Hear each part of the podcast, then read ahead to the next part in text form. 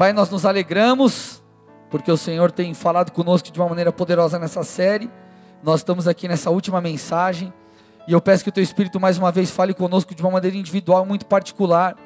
Usa essa mensagem, usa tudo isso aqui que está estabelecido, Pai, para ministrar o coração de cada um, trazendo direção, trazendo, Pai, arrependimento, gerando mudanças, quebrando sofismas eu me diminuo, reconheço que sou limitado, careço da tua graça e do teu favor. Então que a tua unção esteja sobre mim, Pai, e que desse altar saia virtude e vidas sejam mudadas. Nós paralisamos todo o agir de Satanás, toda mentira e pedimos destaca anjos, envia anjos aqui cooperando com essa palavra e que o teu nome seja assim glorificado.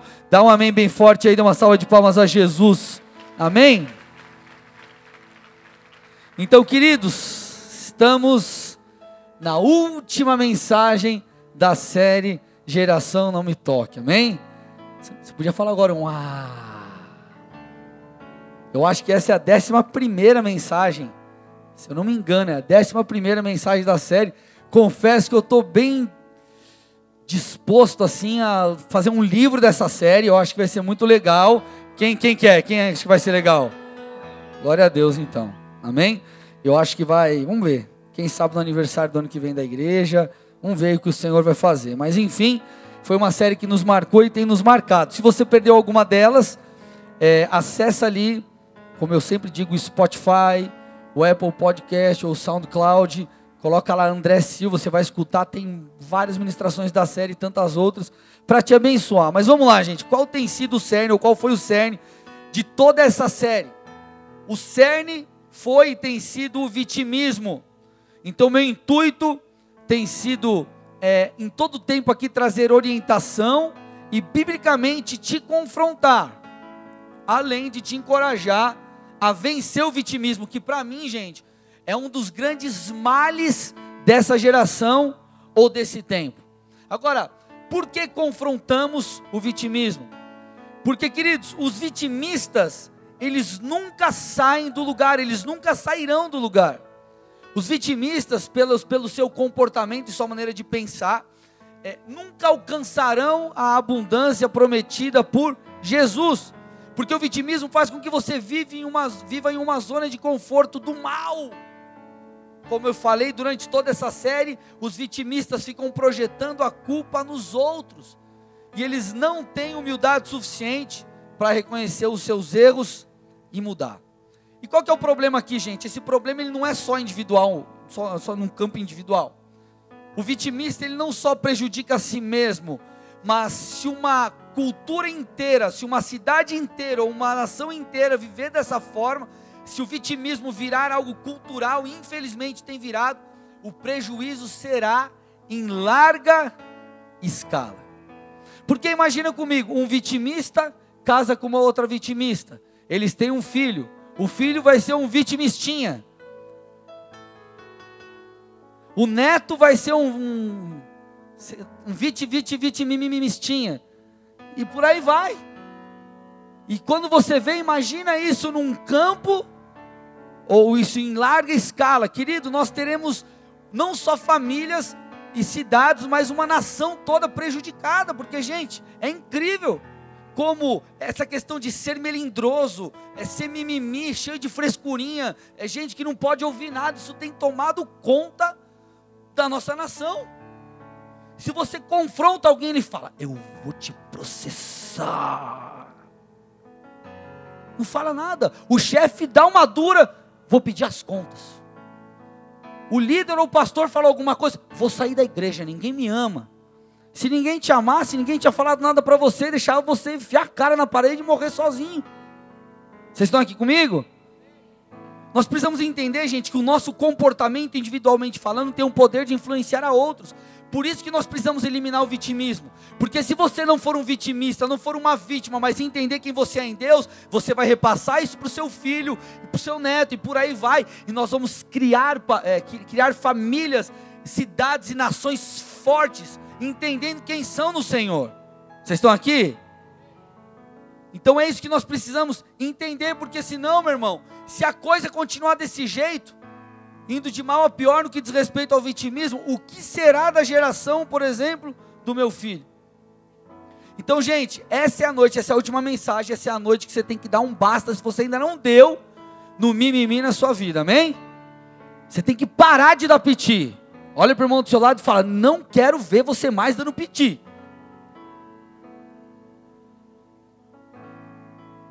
Amém? Amém, gente? Então nós precisamos ser maduros o suficiente para isso para escutar críticas, filtrar e entender: isso aqui vale ou isso aqui não vale. E não ficar, é, de mim, dando pitizinho. Olha para o irmão do seu lado e fala: Você não é mais criança. Uma criança às vezes dá um pitizinho, chora, faz alguma coisa. Você pode até falar: Nossa, é criança, que bonitinho. Agora imagina um marmanjo lá no shopping, deitado no chão. Chega na concessionária, ela não, não deu a parcela para comprar o carro, ele deita no chão. É, não consigo. A parcela está muito alta. Ah, irmão, pelo amor de Deus, cara. A gente brinca, mas tem gente que é assim. Amém? Então nós precisamos ser maduros o suficiente para deixarmos de agir como crianças, assumirmos responsabilidades, as responsabilidades pelos nossos erros. Nós temos que ser maduros o suficiente é, é, para superar, queridos, presta atenção nisso, as traições e injustiças. Porque você vai ser traído e você será injustiçado. Se você não quiser passar por isso, morra. Não viva. Pastor, não quero que ninguém fale mal de mim, meu irmão. Então viva isolado num iglu. Não fale com ninguém, não se relacione com pessoas. Nós precisamos ser maduros o suficiente, querido, para não sairmos por aí falando mal de chefe, dos, dos pastores, dos líderes. Nós precisamos ser maduros o suficiente, querido, para pararmos de reclamar e entendermos que Deus tem o tempo dele e que o jeito dele de fazer as coisas é o melhor. Então, igreja, vamos lá. Não pode ter mais espaço na sua vida para comportamentos infantis. Não dá mais, chega, acabou. E quando o vitimista tentar, ou o vitimismo tentar ressuscitar dentro de você, assim, pôr a mão para fora do caixão, você pisa na cabeça dele e mata ele de novo. Fala aqui não, negão. Eu não sou mais assim. Eu não serei mais assim. Amém, gente?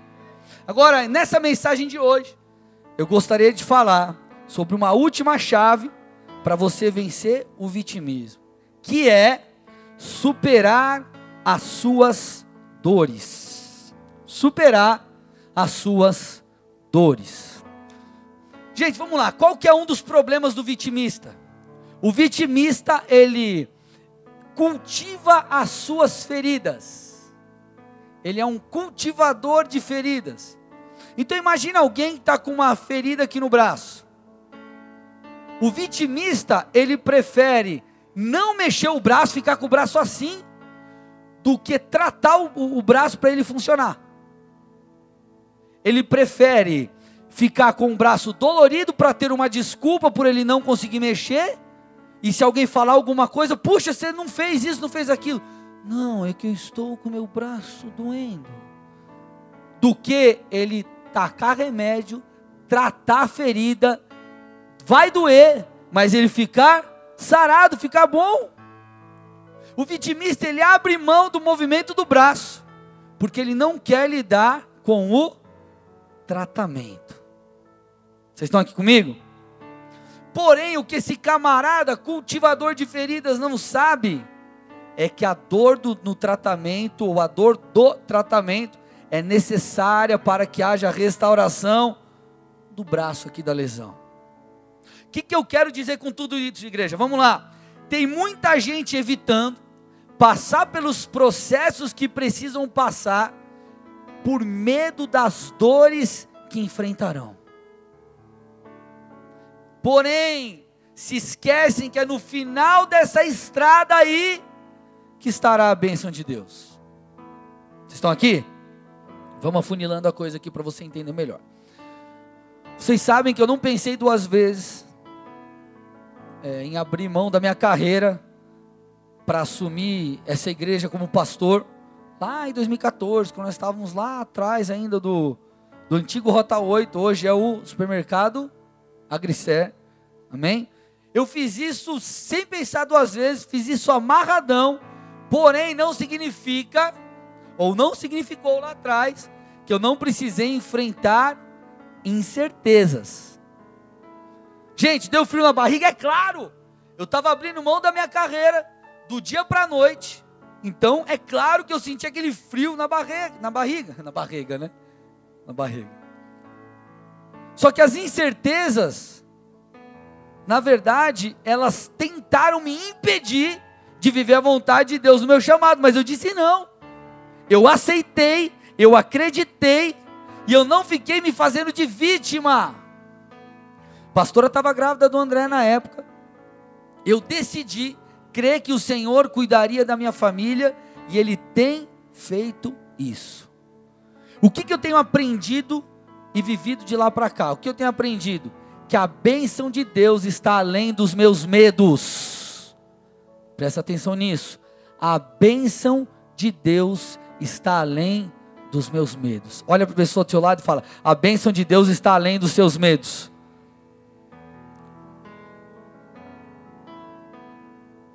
O vitimista não quer, ele não quer enfrentar o medo, ele não quer passar pelo tratamento do braço, ele quer cultivar a ferida. Porque é mais fácil você ficar cultivando a ferida que você não tem que lidar, ou melhor, você tem desculpas pela tua falta de resultado. O vitimista ele é assim, mas aquele que entendeu quem é no Senhor, ele supera os seus medos, ele, ele entende que a bênção de Deus está além dos medos, depois dos medos. Gente, vamos lá, alguns anos atrás eu fui chamado pelo pastor Bigardi para me tornar, juntamente com outros pastores, supervisor das igrejas da região metropolitana de Curitiba. Então eu sou responsável por toda a parte norte, aqui dessa, dessa região. E é um privilégio, com certeza. É um privilégio. Desafiador? Muito. Você não sabe o quanto. Porém, eu tinha duas opções.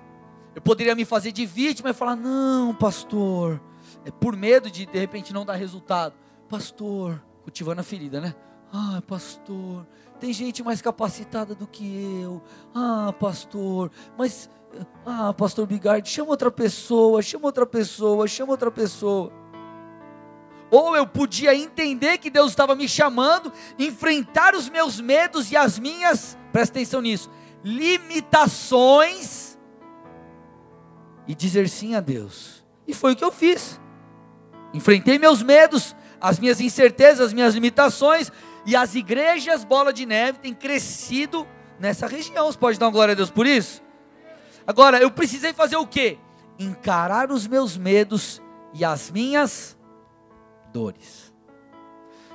Quando você olha para Jesus, querido, você percebe que na vida dele não foi diferente. Isso nos ensina demais nós temos acesso novamente a uma vida íntima com Deus e a tantas outras coisas, por quê? Por causa da cruz. Só que, meu irmão, nós estamos tão acostumados a ouvir da, sobre a cruz, Jesus foi para a cruz, tudo mais, que a gente não para para entender, talvez, ou estudar a profundidade disso. Jesus, na verdade, ele passou por quatro tipos de dores, há quem diga isso.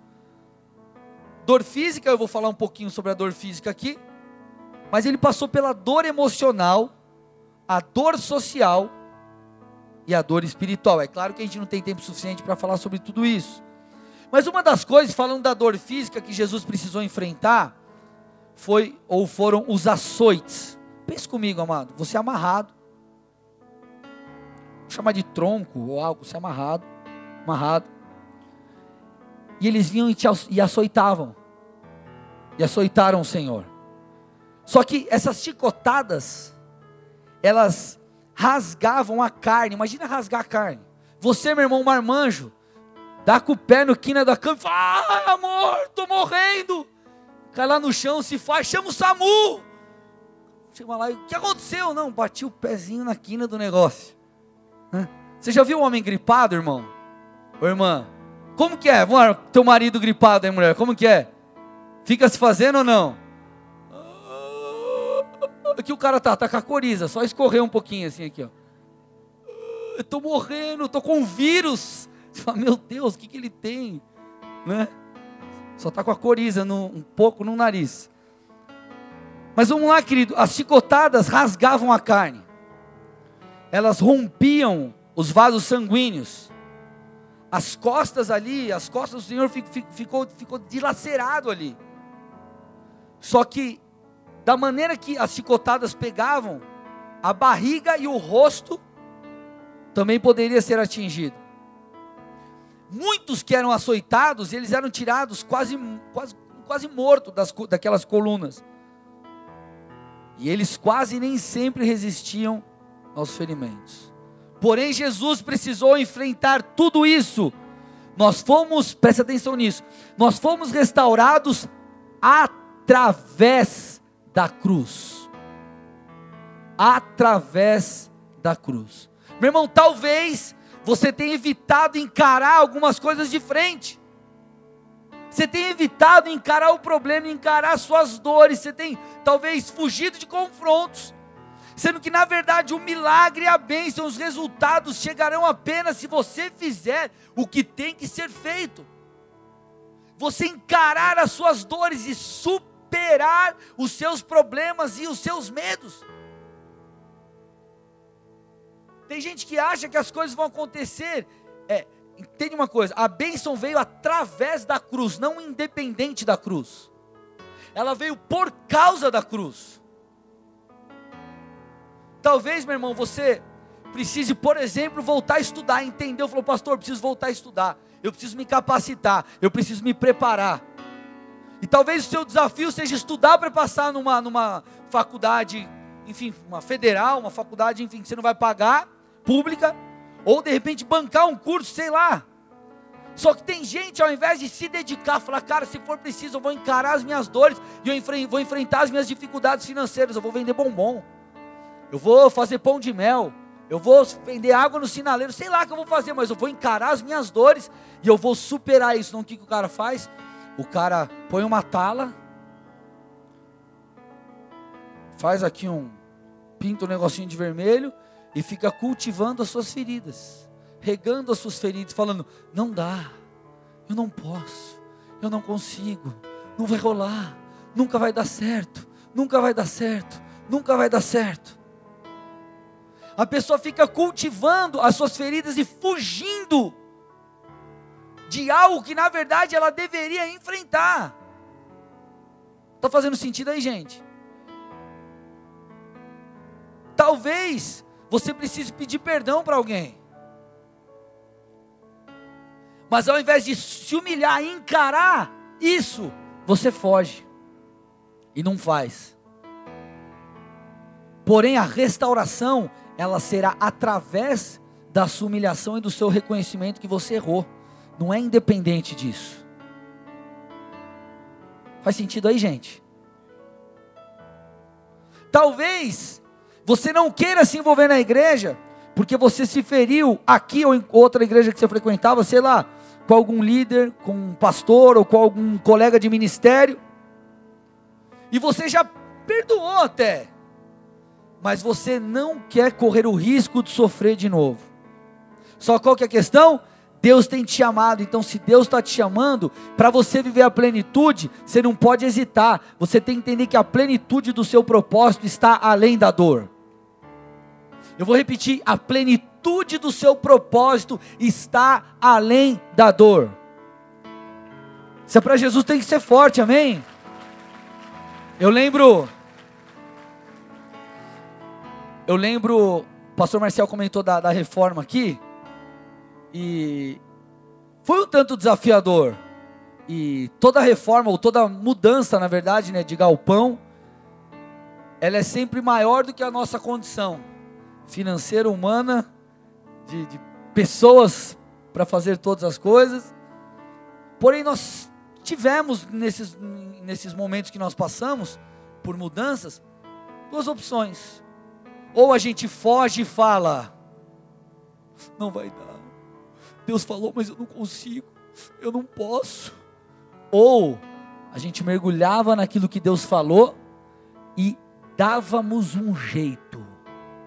Meu irmão, se Deus falou, Ele vai te ajudar a dar um jeito. E muitas vezes se dá um jeito não vai fazer sentido para você. E aí tá a coisa, aí tá o nosso medo. Querido, que sentido? Entenda uma coisa, Deus te chamou para crer, não para entender. Que sentido havia em Jesus cuspir?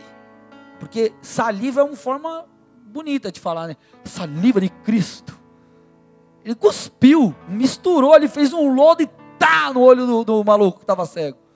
E o maluco foi curado. Jesus não podia ter feito assim. O cara está aqui, né? Em meu nome, ser curado. Ou passado um álcool em gel e.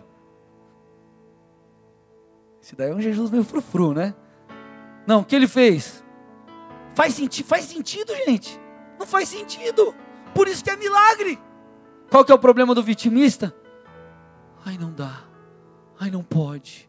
Ai, não vai rolar. Ai, Jesus. Ai, meu pai. Ai, mamãe. Ai, o cara fica só reclamando. E ele não entende que a plenitude do propósito está além da dor, está além dos medos, está além, querido, da sua falta de recursos, da sua condição.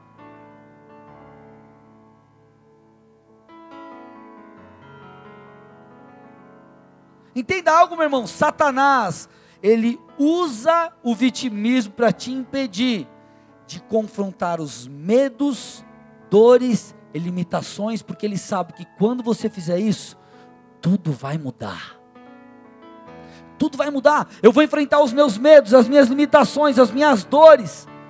Então, no final dessa estrada, eu vou encontrar a bênção de Deus. O que o vitimista aqui que o Satanás usa? O vitimismo para você falar: ah, eu não vou encarar. Ah, e se der errado? Ah, e se não der certo? Ai, mas vai doer. Ai, vai ser difícil. Ai, eu vou ter que humilhar. Eu vou ter que enfrentar meus medos. Aí é melhor você ficar cultivando tua feridinha de estimação, porque se não der certo, você tem pelo menos uma desculpa. Só que essa vida de vitimista é uma vida medíocre. Não é uma vida plena. E o Senhor não te chamou para uma vida medíocre. Ele te chamou para uma vida plena. Perceba a postura do apóstolo Paulo. Lá em Atos 21, do 11 ao 14, abra comigo, Atos 21, versículos 11 a 14. Vindo ao nosso encontro, tomou o cinto de Paulo e, amarrando as suas próprias mãos e pés, disse: Assim diz o Espírito Santo: Dessa maneira, os judeus amarrarão o dono deste cinto em Jerusalém e os entregarão aos gentios. Quando ouvimos isso, nós e o povo dali rogamos a Paulo que não subisse para Jerusalém. Então Paulo respondeu: Por que vocês estão chorando e partindo o meu coração? Olha agora, igreja. Estou pronto não apenas para ser amarrado, mas também para morrer em Jerusalém pelo nome do Senhor Jesus. Como não pudemos dissuadi-lo, desistimos e dissemos: Seja feita a vontade do Senhor. Querido, um profeta chamado Ágabo chega diante de, de Paulo e traz esse alerta e faz esse alerta, preparando Paulo para aquilo que ele enfrentaria em Jerusalém. Então ele, Paulo, você vai para Jerusalém? Você vai enfrentar isso, isso vai ser sinistro. Olha a resposta de Paulo, eu já li, mas eu vou reforçar aqui. Versículo 13: Estou pronto não apenas para ser amarrado, mas também para morrer em Jerusalém pelo nome do Senhor. Paulo estava disposto a encarar a morte para que a vontade de Deus fosse estabelecida. Paulo enfrentou os seus medos para que lá na frente, depois da estrada do medo e de suas limitações, a vontade de Deus fosse estabelecida, meu irmão. Talvez você não tenha que encarar o medo da morte como Paulo mas talvez você tenha que encarar alguma dor ou alguma frustração em relação ao seu passado. Pastor, tive um namorado em 1973, ele me feriu e eu nunca mais me relacionei com alguém. Prometi, jurei, pastor, que eu nunca mais namoraria alguém. Pastor, me frustrei com outros pastores, com outros líderes, enfim, nunca mais vou confiar em alguém. Eu nunca mais vou me envolver de coração na igreja, meu irmão, posso te falar algo? Isso vai ser prejudicial a você. Não caia na mentira que você não deve mais confiar em alguém. Não faça de uma experiência negativa um padrão. Esse é o problema, é generalizar a coisa. Não é porque você se frustrou com um namorado que nenhum homem presta. Não é porque você se feriu numa igreja com alguma pessoa, enfim, com algum amigo, que nenhum amigo presta, nenhuma igreja presta, nenhum pastor presta, nenhuma empresa. Não, agora eu vou montar só meu negócio porque eu mando em mim mesmo, nunca mais vou ser funcionário de, de alguém. Mas se for uma proposta boa, e se aquilo for de acordo com o seu perfil for legal. E o que as pessoas fazem? Fogem dos problemas. A geração mimimi foge de problema. O cara não quer fugir de problema. E, as, e tem gente, eu vou além. Tem gente que às vezes quer empreender, não é porque tem esse tino de empreender, deseja empreender ou algo assim, é porque o cara não quer enfrentar problema. Tem gente que é assim não quer ter que lidar, não, não, não quer lidar com pessoas, não, não, quer nada. Eu faço a minha vida, eu faço do meu jeito, se eu não gostar eu paro, se eu gostar eu continuo, e eu vou tocando a vida desse jeito, não vou me relacionar, vou viver num iglu. Vocês estão aqui, gente? Então, querido, vença isso. Confie nas pessoas, acredite, se envolva. Porque Satanás ele quer nos prender em meio às nossas dores. Satanás quer nos prender em meio às nossas dores. As dores, as dores, as dores, mas a bênção de Deus está através da dor. Você vai romper com a dor. A dor não vai te impedir de avançar. Foi assim com Jesus no Getsemane. Jesus sabia que ele, precisava, que ele seria crucificado, sabia todas as dores que ele enfrentaria, e Satanás tentou fazer o quê? Com que ali ele cedesse em meio à dor. Mas Jesus foi além da dor. Vocês estão aqui comigo? Em meio à dor que Jesus enfrentava, ou sabia que enfrentaria, ele disse, Lucas 22, 42: Pai, se queres, afasta de mim esse cálice. Contudo, olha lá, igreja, contudo, que seja feita a tua vontade e não a minha. Satanás queria usar a dor para parar Jesus, só que Jesus entendeu, falou: Cara, é enfrentando a dor que eu vou vencer, é enfrentando os seus medos que você vai, vai vencer, é enfrentando as suas limitações que você vai vencer, é enfrentando essa dificuldade no seu negócio, na sua família, no seu casamento que você vai vencer. Não é recuando, não é, querido, é, é, é cultivando a sua ferida e falando: ah, Agora eu jogo a toalha, não vai dar mais. Porque quem faz isso é uma vítima e você não é uma vítima. Quem faz isso é fracassado e você não é fracassado. Você é alguém escolhido pelo Senhor para dar fruto, para prosperar, para avançar. Então, em outras palavras, o que Jesus estava dizendo aqui? Pai, na oração dele, nova tradução de Colombo. Pai, eu sei que está doendo. Mas e daí, pai? E daí que está doendo? Que seja feita a sua vontade. E daí que está doendo, meu irmão. Ninguém te disse que não ia doer. Que Bíblia é essa que a gente lê que fala que nós não passaremos por dores? Eu te digo nessa noite, e daí que está doendo? Qual é o problema de estar doendo? Você tem que enfrentar suas dores, você tem que enfrentar os seus medos, enfrentar suas limitações.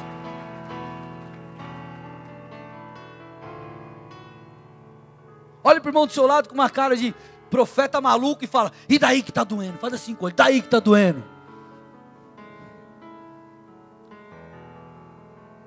O que, que eu estou tentando te dizer, meu irmão?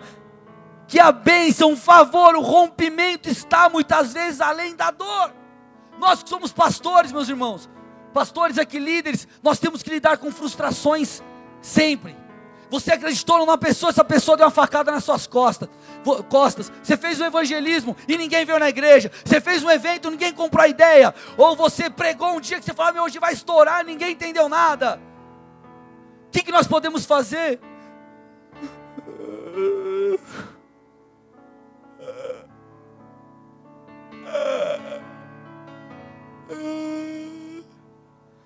Pastor Bigardi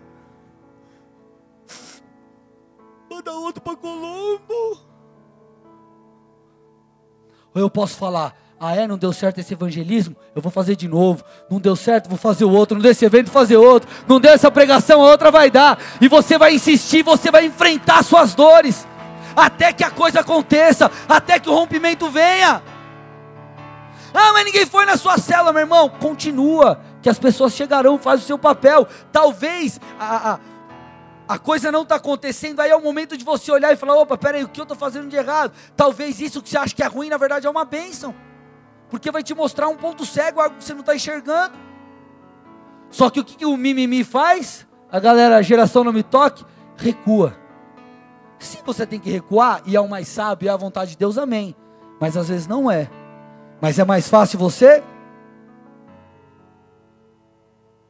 cultivar a ferida, a eterna ferida. A dor que na verdade você quer que nunca passe, por quê? Porque sempre tem uma desculpa. É aquela dor de cabeça que você quer que dure uma semana para você faltar no trabalho todos os dias. Oh, Deus, hoje eu. Ó, oh, chefe, hoje eu não consegui estou com dor de cabeça. Aí ele desliga, liga, ele desliga o telefone. Tomara que amanhã eu continue assim.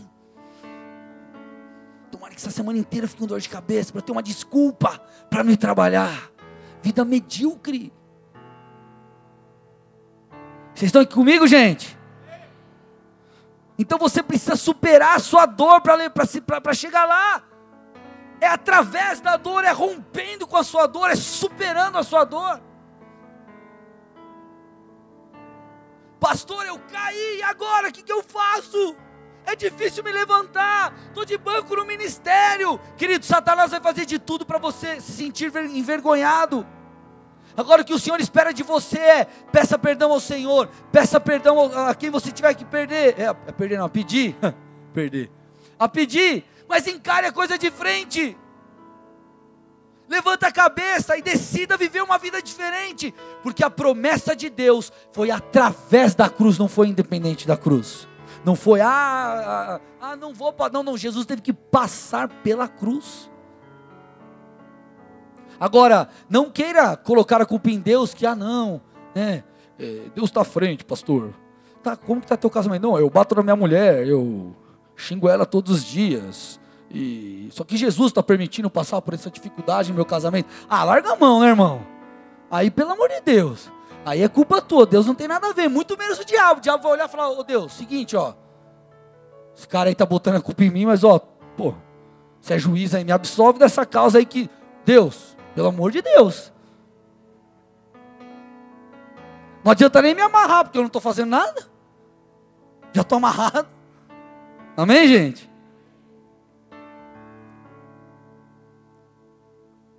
Meu irmão, eu não sei quais medos ou dores têm feito você cultivar a sua ferida ao invés de tratá-la. Mas eu tenho certeza de uma coisa: se você encará-la de frente e fazer o que tiver que ser feito, muita coisa vai mudar. Uma hora a tua sorte muda. Presta atenção, sabe qual é o nosso problema? Nós nos preocupamos muito com a colheita, sendo que nós deveríamos nos preocupar com o plantio, porque plantio gera colheita. Deus, a colheita vai chegar, ela é resultado do meu plantio. O que, que eu vou fazer? Focar no plantio. Vou plantar, plantar, plantar, plantar, plantar, plantar, plantar, plantar, plantar. Quando você vê, começou colheita, colheita, colheita, colheita, colheita. Qual é o nosso problema? Nós colocamos muitos nossos olhos na colheita, sendo que nós deveríamos focar muito mais no plantio. Posso ir além aqui? Tem muita gente ou muita gente vive se lamentando porque a vida está uma bagunça. E aí o que, que o cara faz? O cara se vitimiza e não sai do lugar. Ele se acostuma com a bagunça. E o que, que o cara faz? Ele passa, ele, ele, ele, ele vira um lamentador profissional. Ele vive se lamentando. Só que se a sua vida está uma bagunça, você não tem que se lamentar. Você tem que mudar. Você não tem que se lamentar, você tem que se arrepender. Se o seu casamento, suas finanças, seus negócios, sua vida espiritual, seu ministério está uma bagunça, pare de se alimentar, de, de, de se lamentar e arrependa-se.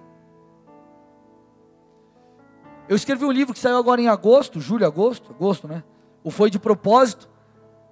Que lá eu falo sobre algo muito interessante que para existir o progresso na nossa vida, progresso financeiro, progresso espiritual, progresso. Precisa existir ordem. E qual que é o nosso problema? Nós queremos progresso a despeito da ordem, mas isso não tem como. Precisa existir ordem. Quero ler um texto com vocês aqui, Lucas 9, 10 a 17. Lucas 9, 10 a 17, diz assim: Quando os apóstolos voltaram, contaram a Jesus tudo o que tinham feito. Em seguida, Jesus se retirou para a cidade de Betsaida a fim de estar a sós com eles. As multidões descobriram seu paradeiro e o seguiram. Ele as recebeu, ensinou-lhes a respeito do reino de Deus e curou os que estavam enfermos. No fim da tarde, os doze se aproximaram e lhe disseram: Mande as multidões aos povoados e campos vizinhos, para que encontrem comida e abrigo para passar a noite, pois estamos, pois estamos num lugar isolado. Jesus, porém, disse: Olha o que o Senhor disse: Providenciem vocês, vocês mesmos, alimento para eles. Temos apenas cinco pães e dois peixes, responderam. Ou o Senhor espera que compremos comida para todo esse povo? Havia ali cerca de cinco mil homens. Jesus respondeu: Digam a eles que se sentem em grupos de cinquenta. Os discípulos seguiram sua instrução e todos se sentaram. Jesus tomou os cinco pães e os dois peixes, olhou para o céu e os abençoou. Então partiu, partiu-os em pedaços e os entregou aos discípulos para que distribuíssem ao povo. Todos comeram à vontade, os discípulos encheram ainda doze cestos com as sobras. Vamos lá, gente. O que, que Jesus fez antes de multiplicar os pães e os peixes?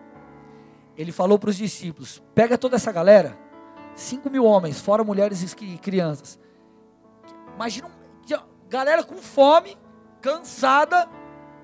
Pega esse grupão, essa galera, esses milhares e milhares de pessoas, e faça com que eles se assentem em grupos de 50. Depois, Jesus então multiplicou os pães e os peixes. O que, que eu quero te mostrar aqui? que para que haja o progresso na sua vida, para que a, o favor de Deus, o rompimento chegue, você precisa colocar a sua vida em ordem. Não estou falando que você tem que ser perfeito, não, irmão. Estou falando talvez de coisas que você precisa colocar em ordem na sua vida. Só que o que, o vitimista faz? O vitimista faz como os discípulos fizeram. Ah, Jesus. Jesus falou assim: Ei, deem vocês aí alimento para a multidão. O que, que eles falaram? Ah, Senhor, mas nós temos só cinco pães e dois peixes. Então você está falando que a gente tem que comprar comida para todo mundo? Vítima. Só que você, você vê Jesus ensinando eles, com pouco, sendo fiel a Deus, obedecendo a ordenança do Senhor, acontece a multiplicação. Quando existe ordem, tem a benção de Deus, você não se faz de vítima, Deus multiplica um pouco e torna em muito. Mas o que o vitimista faz? Ele não acredita nisso. Só que nós nos esquecemos que para vivermos o muito temos, temos que ser fiéis no pouco. Ao invés de eles falarem assim, puxa vida, temos comida limitada. Estamos aqui limitados pelas circunstâncias, pela nossa própria capacidade. Mas se o Senhor falou, de alguma forma vai romper. Não, eles falaram, ai, Senhor, só temos cinco pães e dois peixes. Aqui, ó. cultivando a ferida. Então, meu irmão, vença o medo, o orgulho, as limitações e coloque a sua casa em ordem. Talvez o que você precise colocar em ordem, querido, seja a sua frequência nos cultos, ou leitura da palavra de Deus, intimidade com Deus. E talvez é por isso que você se tornou um cara crítico, murmurador, reclamador, vê problema em tudo. Aí o cara chega na cela, não, a parede da casa do cara está tudo errado. Não, o líder fala não sei o quê. O outro louvor está muito baixo, muito alto, muito não sei o quê. É o telão, é o ventilador. Cara, se você focar em Deus, você não vai ficar prestando atenção em nada dessas coisas. Ao invés do cara buscar a Deus, ele fica dando desculpa. Não, pastor, mas eu não tenho tempo, meu irmão. Você tem tempo.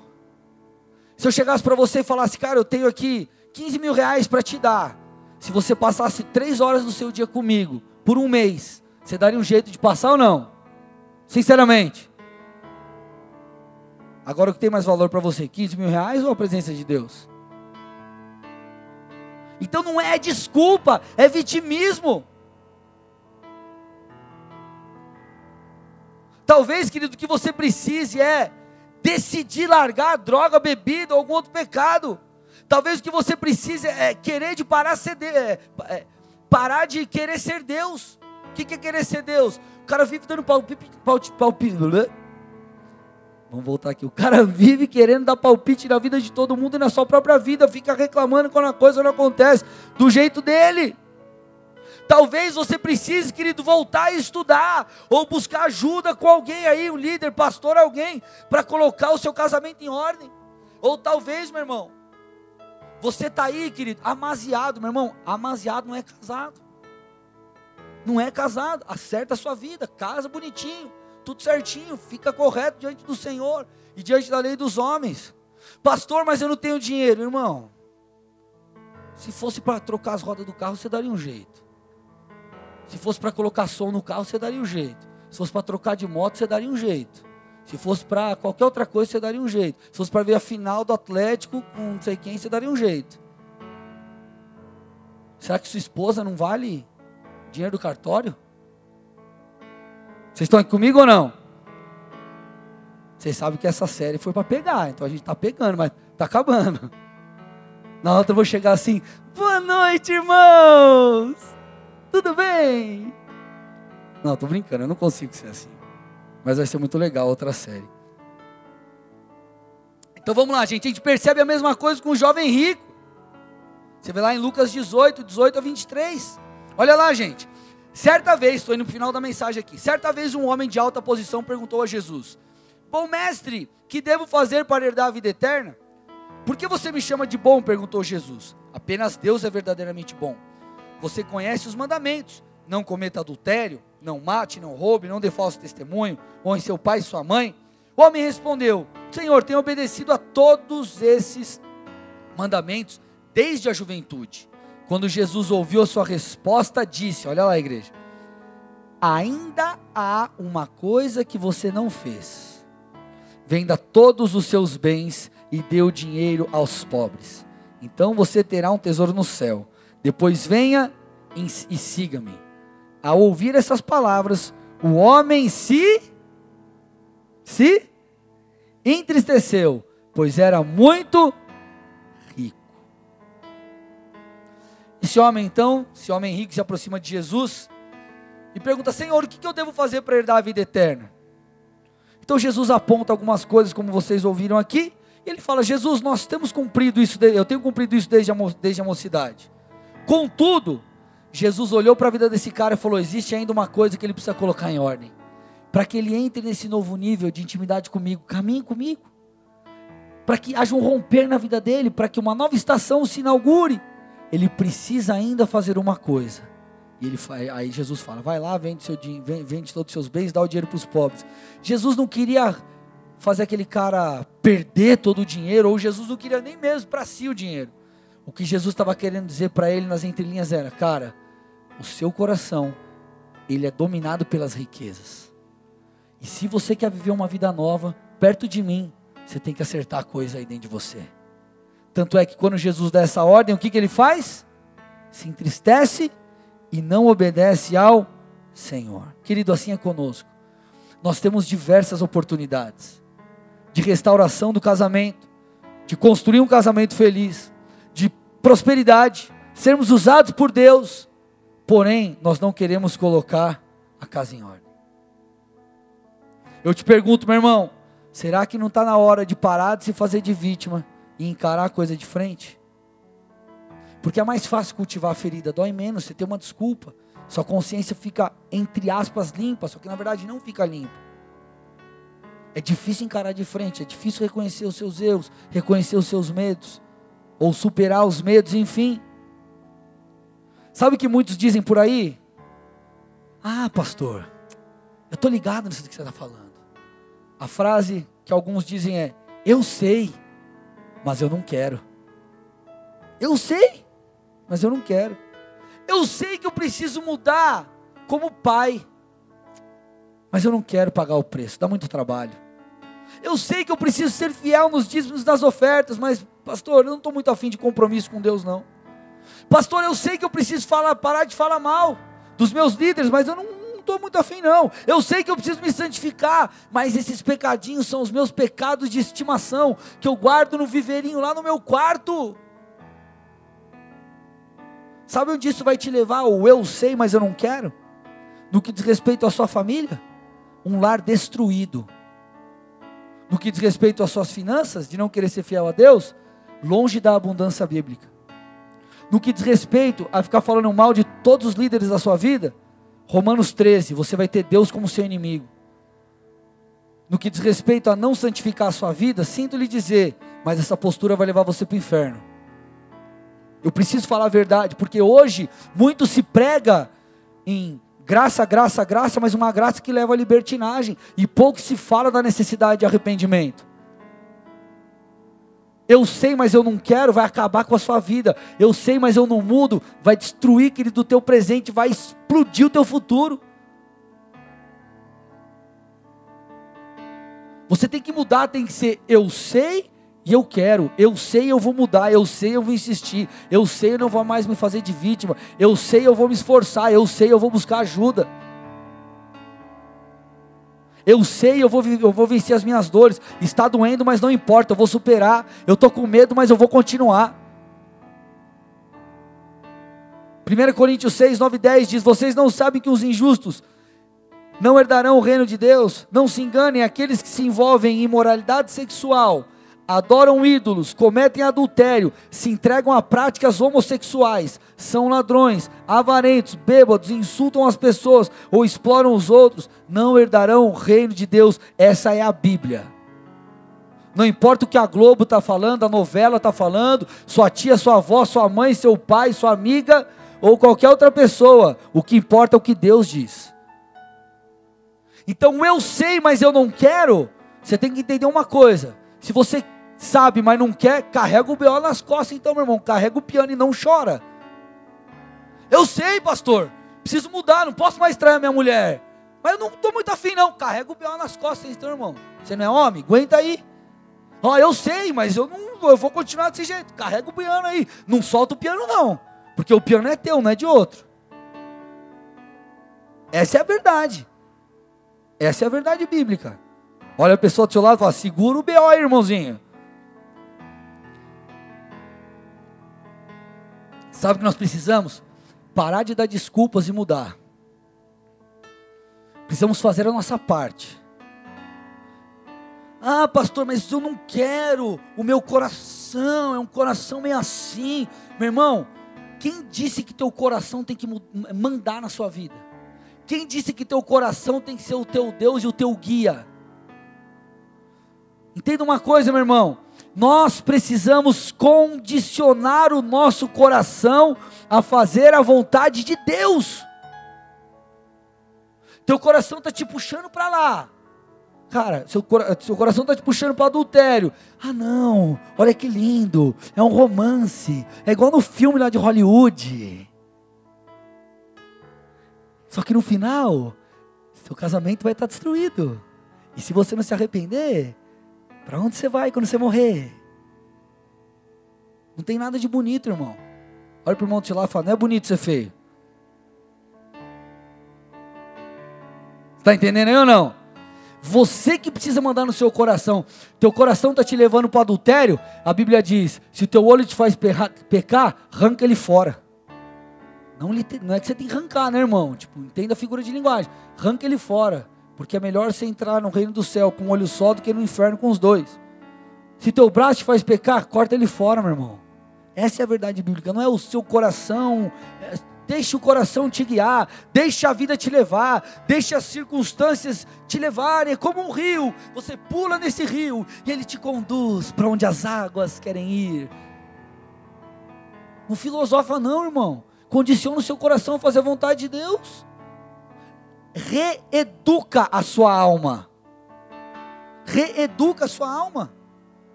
Ela precisa ser ensinada e condicionada a fazer o que tem que ser feito. Por isso que você tem que enfrentar os seus medos. Ah, eu estou com medo, mas. E o Senhor fala: vai, vai, vai, vai, aí você vai.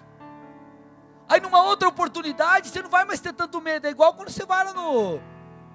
Sei lá, num, num brinquedo lá que é muito alto, você fala, vou, não vou, vou, não vou, vou, não vou, não vou. Aí você vai. Daqui a pouco você vai de novo, daqui a pouco você está amarradão, você está pulando lá igual um doido. Sim ou não, gente? Porque você superou o medo, você condicionou a sua alma a fazer o que precisa ser feito. Então somos nós que precisamos sujeitar a nossa alma a fazer a vontade de Deus. Então para com esse papo, ah, não deu, ah, não dá, ai. Aqui, o pastor Bigardi falou algo no treinamento ontem, que também é uma filosofia aqui. Cara, você chegar para mim, se é líder de ministério, diácono, alguma coisa, e você fala, cara, não dá, irmão, não existe essa palavra.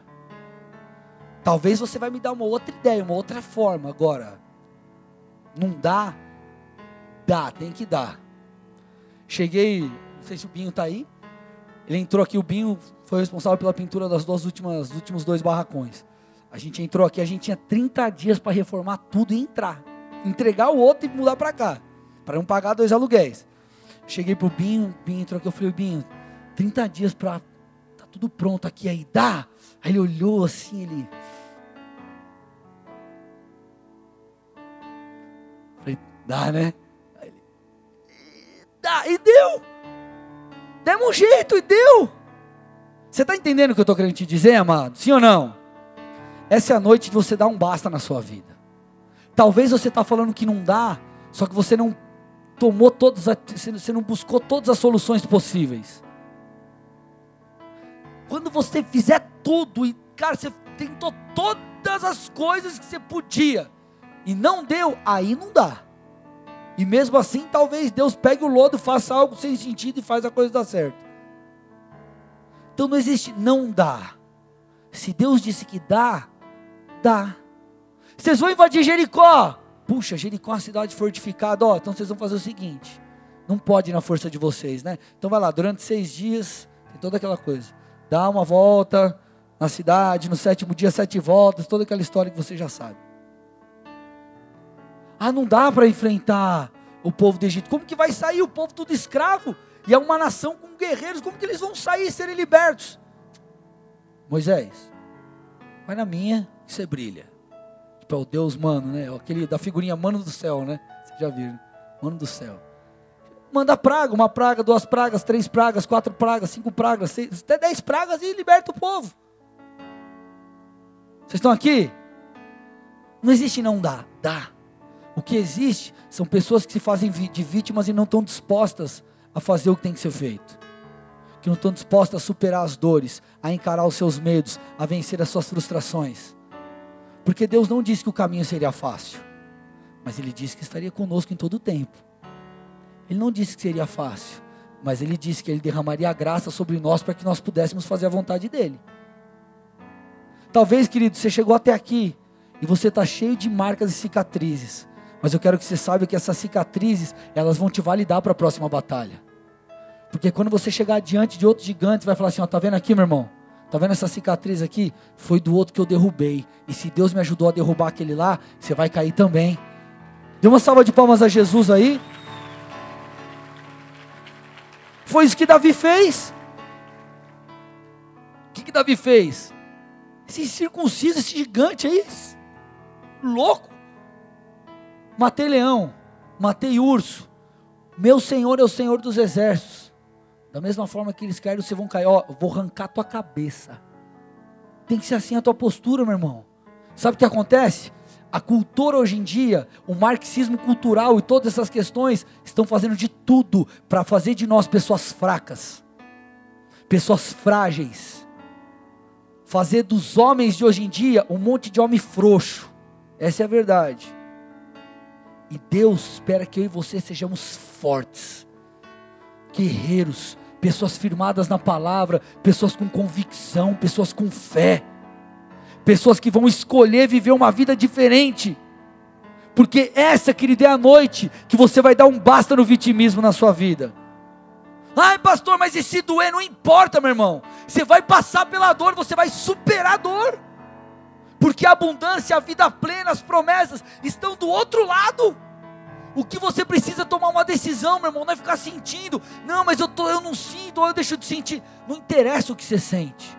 Você tem que passar por cima do que você. Ah, eu não estou tô, tô muito afim, está meio difícil. Continua, persevera, insiste, obedece ao Senhor. Não importa o que você está sentindo, o que importa é fazer o que Deus pediu para você fazer. Sabe o que acontece, irmãos? Eu fico pensando, Noé, você imagina como Noé, louco, Noé foi louco, doido. constrói um barco, irmão. Não tinha chovido até aquela época, não existia chuva. Imagina você, Deus sabe, você constrói um barco. Eu vou mandar chuva do céu. Aí chega lá o teu vizinho, você está fazendo? Um barco, vai cair chuva do céu. Você é louco, cara. Mas como assim? Não existe. Ele acreditou, só que aqui está o porém. Não é? Demorou muito tempo para a arca ficar pronta e para Deus mandar chuva. Qual que é a questão? Ele não precisou ficar toda hora lá. Ai Deus, fala comigo. Oh Deus, me mostra. Ai Deus, será? Será? Será? Será? Será? Ai, eu vou parar. Ai, eu vou desistir. Ai, não vai dar. Ai, não sei o que. Não.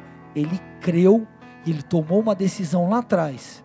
E no decorrer do tempo ele administrou essa decisão. Sabe qual é o nosso problema?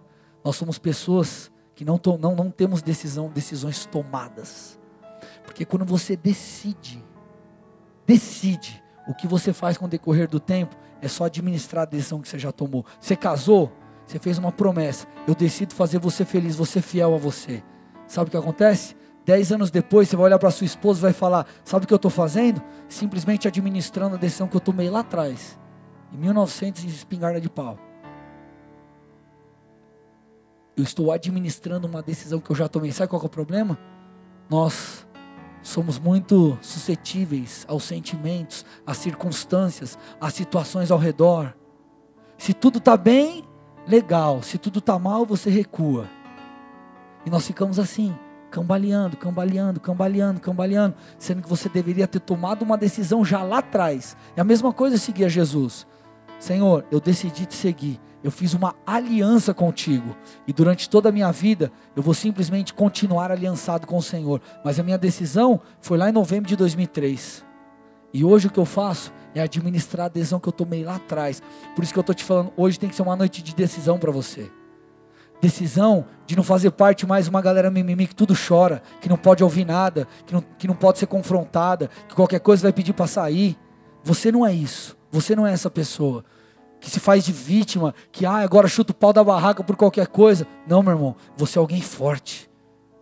Como eu tenho falado nessa série, você é alguém escolhido por Deus. E você vai falar assim, cara, hoje eu tomo uma decisão e minha vida não vai ser mais a mesma. Quando o vitimismo bater a tua porta, você vai, querido, em nome de Jesus, mandar ele embora. E você vai parar com isso. E você vai continuar. Quando der vontade de desistir, você vai falar: não, não, não, não, não. Lá naquele culto eu tomei uma decisão. Lá naquele culto eu escolhi e eu vou continuar escolhendo. Feche seus olhos, curve sua cabeça em nome de Jesus.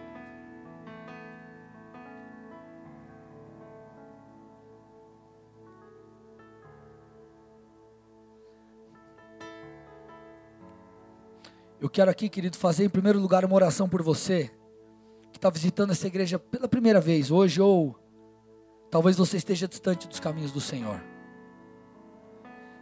Eu quero te dizer, é que para Deus não existem coincidências. Se você veio a essa igreja, é porque Ele queria que você estivesse aqui. E Ele trabalhou, mexeu ali os pauzinhos dele para que você estivesse aqui. E Ele quer que você saiba, meu irmão, que você não é uma vítima. Eu não sei qual é a condição atual da sua vida, eu não sei como está o seu coração, eu não sei quais são as circunstâncias ao seu redor.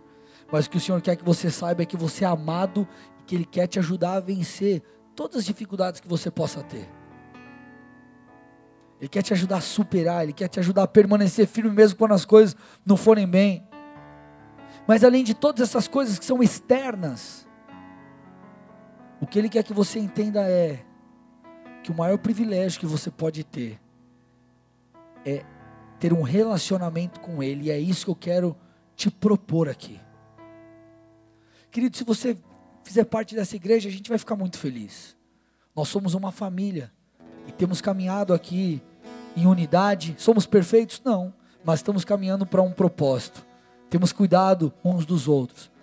Mas eu não quero te convidar para você se tornar agora membro da Bola de Neve. Eu quero te fazer um convite para você ter um encontro real com Deus que é de verdade e não é de mentira. Ele não é uma filosofia, ele não é uma utopia aí, não, não. Ele é de verdade, ele é real.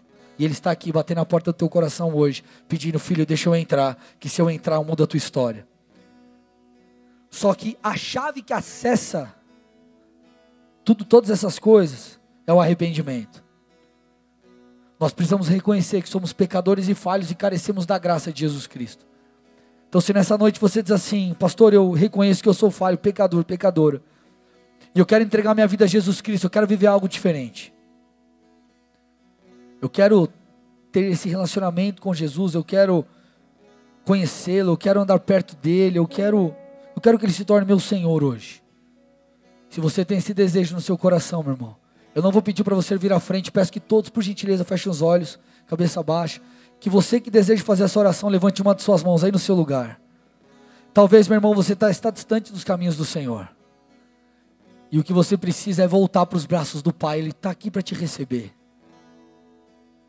Se você deseja voltar para os caminhos do Senhor, está distante, meu Deus, essa é a sua noite. Meu irmão, essa é a sua noite. Levante uma de suas mãos também.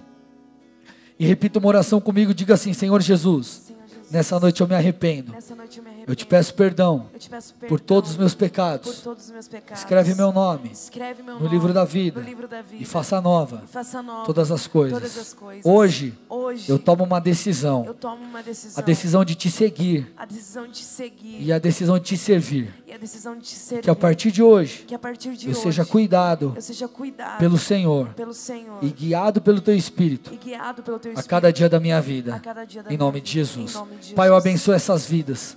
Cada área de suas vidas eu declaro o teu favor, a tua bênção. Eu te peço que eles sejam visitados pelo teu Espírito agora, sejam tocados pelo Senhor nesse momento, que o teu favor esteja sobre eles. Eu declaro, meu Deus, que eles não são vítimas, mas que eles são pessoas, Pai, que agora o Espírito Santo habita dentro deles. Pai, esse Espírito que convence, esse Espírito que instrui, esse Espírito que ensina. E eu declaro, Pai, que hoje se inicia uma nova história para a honra e glória do teu nome. Amém e amém. Dê uma salva de palmas a Jesus.